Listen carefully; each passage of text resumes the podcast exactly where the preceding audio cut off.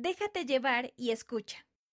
Tenía un plan para hacer realidad mis sueños, pero cuando me dejé llevar y permití que el Señor guiara mi camino, fui bendecida de maneras hermosas. Por Christine M. G., segunda consejera de la Presidencia General de la Sociedad de Socorro.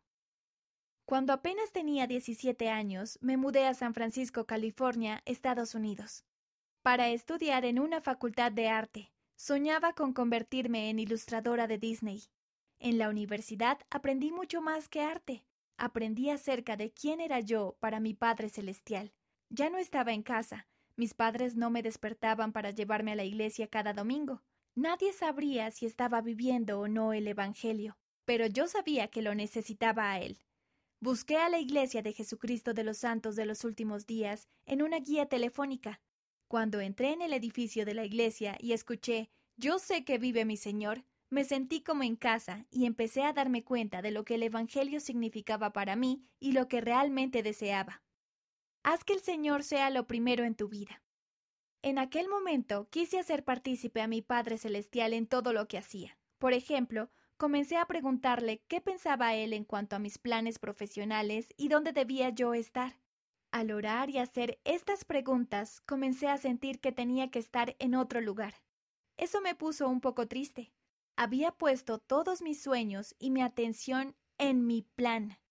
Pensaba que sabía exactamente a dónde iría y qué haría, pero ahora sabía que quería que el Señor fuera lo primero en mi vida y eso significaba más para mí que cualquier otra cosa. Aunque sabía que mi senda podría ser diferente de lo que había imaginado, yo había sentido su amor por mí y confiaba en su sabiduría. Fui guiada a la Universidad Brigham Young, Idaho, y a la Universidad Brigham Young en Provo, Utah, para terminar mis estudios de ilustración. Justo antes de graduarme, recibí una beca para hacer prácticas en un estudio de videojuegos local. Aproximadamente un año después, luego de que me contrataran a tiempo completo, Disney compró el estudio de forma inesperada lo cual brindó nuevas oportunidades y crecimiento. Cuando dejas de lado lo que piensas que debes tener, el Señor te bendecirá justo en el momento adecuado con lo que realmente te hará feliz. Nunca sabes a dónde te llevará el Señor. Tan solo déjate llevar y escucha.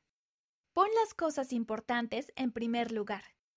Durante mis estudios académicos tuve que hacer malabarismos con las clases, las tareas escolares y las responsabilidades en la iglesia y tuve que averiguar cuáles eran mis prioridades. ¿Voy a visitar a alguien para ministrarle o estudio para este examen? ¿Leo las escrituras ahora o termino esa asignación? Cada vez que ponía al Señor en primer lugar y hacía la obra que Él me llamaba a hacer, las cosas siempre salían bien y con creces, porque Él siempre cumple sus promesas. Si ponemos al Señor en primer lugar, el resto encaja. Cuando fui a la escuela de posgrado me enfrenté a decisiones similares. En aquel momento era la presidenta de las mujeres jóvenes del barrio.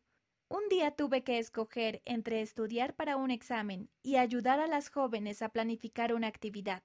Y decidí ir con las mujeres jóvenes. Con el tiempo libre que me quedó, oré y estudié lo mejor que pude, y de alguna manera aprobé el examen y con calificaciones mucho mejores de las que esperaba. Deja que Él te guíe.